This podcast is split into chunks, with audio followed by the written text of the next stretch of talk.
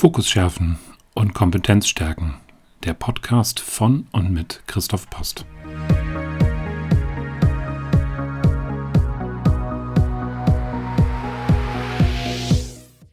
Ich bin Christoph Post, systemischer Coach mit langjähriger Führungserfahrung. Über 20 Jahre war ich im Konzern und Mittelstand tätig, bevor ich mich als Coach und Mentor selbstständig gemacht habe, um Führungskräfte oder die, die es werden wollen, zu begleiten und erfolgreich zu machen. Dass Ja-Sagen nicht immer förderlich für die Karriere ist, habe ich am eigenen Leib erleben können. Anhand von drei kleinen Beispielen möchte ich dir zeigen, warum eigentlich das Nein-Sagen mir mehr geholfen hätte. Und ich gebe dir anschließend sechs Tipps, wie du zukünftig mit dem Nein-Sagen viel, viel besser klarkommst und ja, ein Stück weit glücklicher auch durch dein Leben fährst. Das ist zum einen das Thema Arbeitslast. Mein Chef ist ein paar Mal zu mir angekommen und äh, meinte, ja, ich habe hier noch ein, zwei Themen, können Sie die bitte noch übernehmen? Also Themen nicht im Sinne von ein kleines Projekt, sondern tatsächlich Arbeitsbereiche. Und wie das damals so war, ja, das schaffe ich, mache ich, keine Schwäche zeigen, kriege ich hin, habe ich den Bereich übernommen, den Bereich übernommen, den Bereich, bis ich dann hinter, ja, gute 20 Direct Reports hatte und mir dann fast der Überblick irgendwo abhanden gekommen ist und ich dann zum Glück mit einem verständnisvollen Chef äh, mich davon äh, da entschieden habe, Sachen abzugeben. Aber ich habe eine Zeit lang arg drunter gelitten.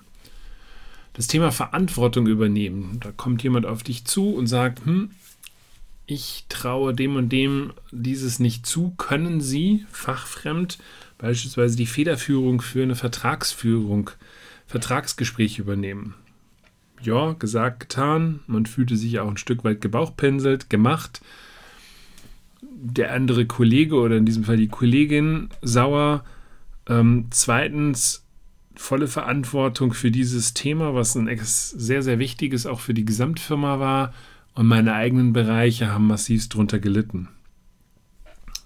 Drittes Thema, ja, überredet, eine Projektleitung in einem Bereich zu übernehmen, ohne sich vorher sauber Gedanken darüber zu machen, was da eigentlich auf mich lauert, was auf mich wartet. Und gewartet bin ich dann durch einen ziemlich dicken Sumpf und hatte dann am Ende die Gesamtverantwortung für den ganzen Mist am Hals. Und ja, ich sag mal, die Leute, die eigentlich für ihre Teilprojekte dann sich hätten verantwortlich zeigen müssen, haben sich dann ganz klammheimlich da aus dem Weg gemacht ich war als Projektleiter dafür verantwortlich.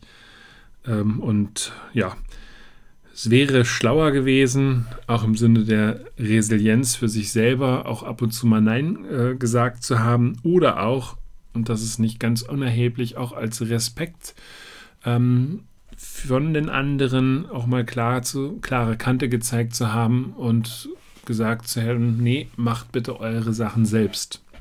Und jetzt komme ich mit sechs Sachen um die Ecke, ähm, wie man Nein sagt und was beim Nein sagen halt auch wichtig ist. Tipp Nummer eins: Wenn jemand mit einer Thematik, mit einem Problem, mit ja, Übertrag von Verantwortung auf dich zukommt, bitte um Bedenkzeit. Und damit meine ich jetzt nicht irgendeine kleine Mini-Aufgabe, sondern in deinem Kosmos äh, schon etwas Wesentliches.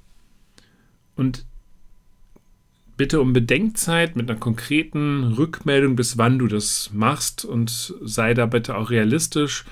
Nicht irgendwie sagen Nimmerleinstag, irgendwann mal, ich melde mich äh, oder ja, in fünf Minuten. Nein, also realistisch, wenn sowas ist, keine Ahnung, nächster Tag, äh, nächste Woche, was auch immer da angemessen ist.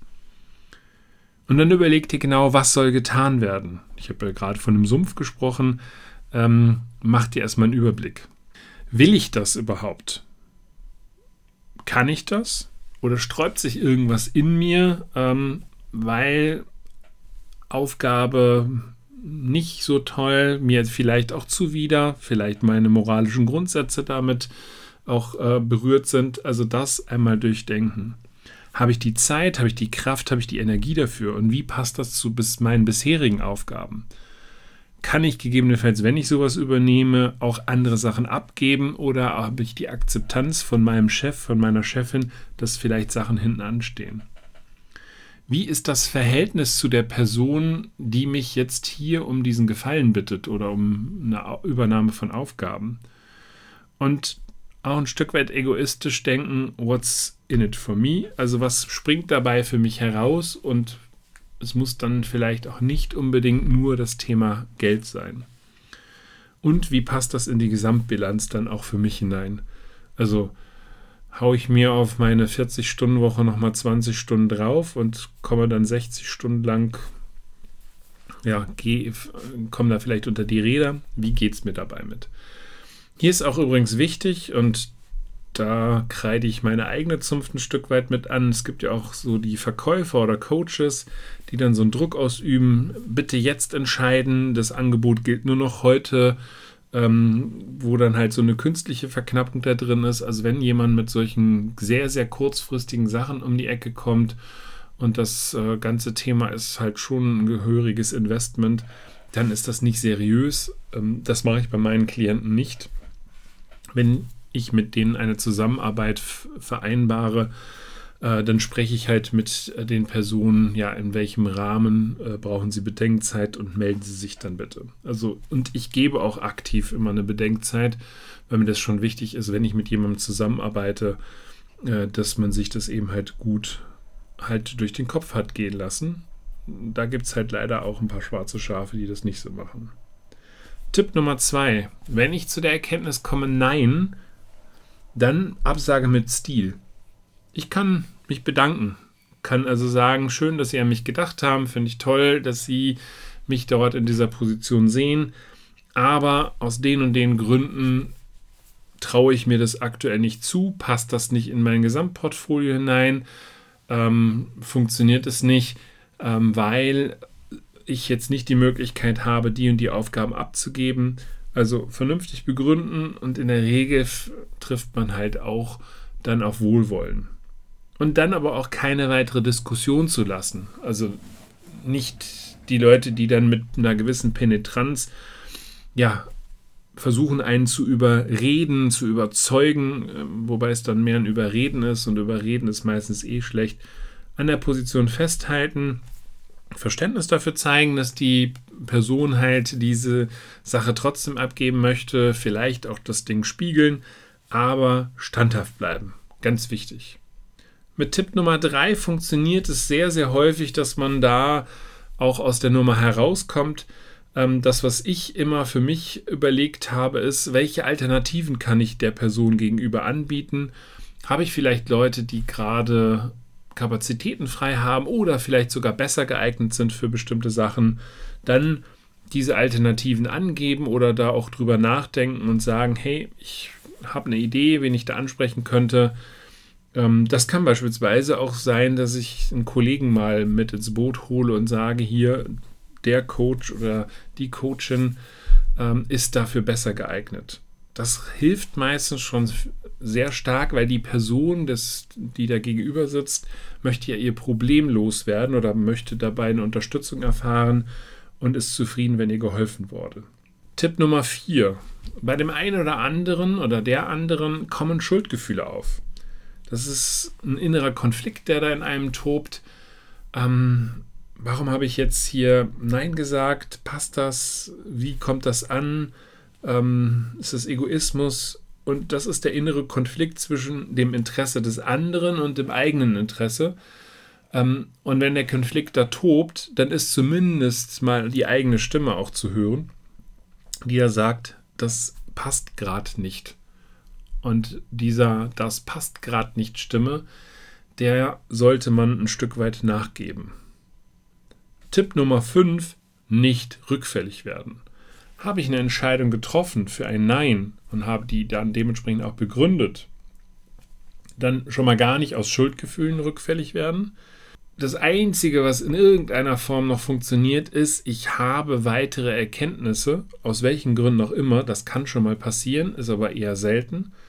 Auf jeden Fall nicht rückfällig werden, weil da irgendeiner einen psychologischen Druck aufbaut, nochmal anfängt rumzudiskutieren oder Drohung oder sonst was ausstößt. Nein, standhaft bleiben, nicht rückfällig werden, Schuldgefühle an der Stelle einfach nicht zulassen. Und dann komme ich zum Tipp Nummer 6, den ich in einer zweiten Folge des Nein-Sagens dann in gut 14 Tagen nochmal behandeln werde, weil das ein Stück weit ausführlicher ist. Mach dir klar, was sind die Gründe für das Bauchgrummeln, warum es dir so schwer fällt, Nein zu sagen.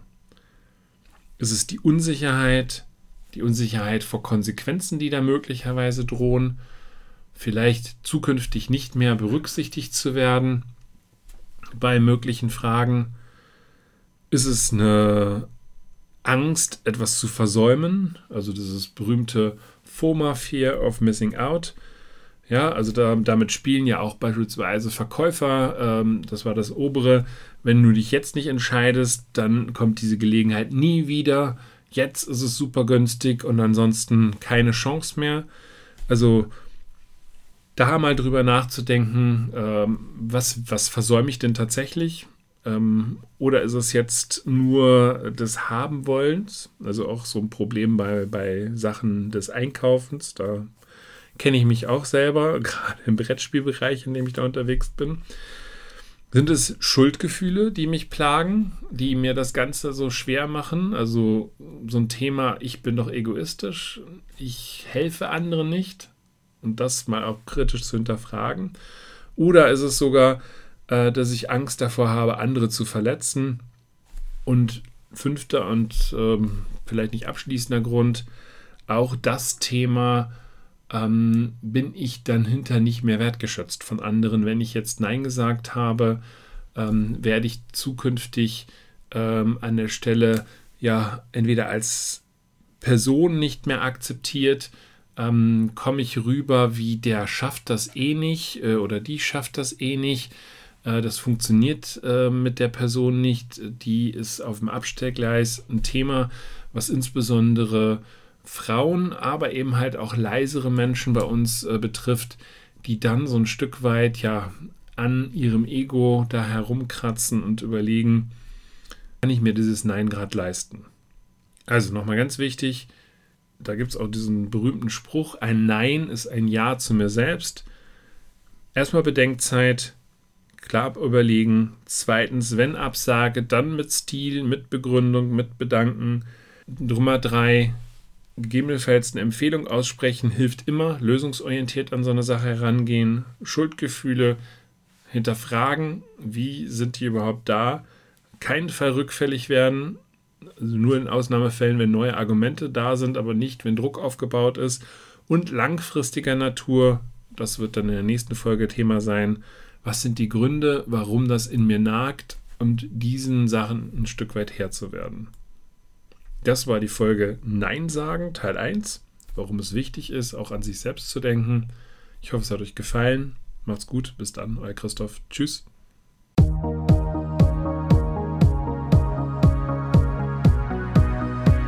Das war der Podcast Fokus schärfen und Kompetenz stärken von Christoph Post. Für Anregungen stehe ich unter kontakt.fokusschärfen.de gerne zur Verfügung.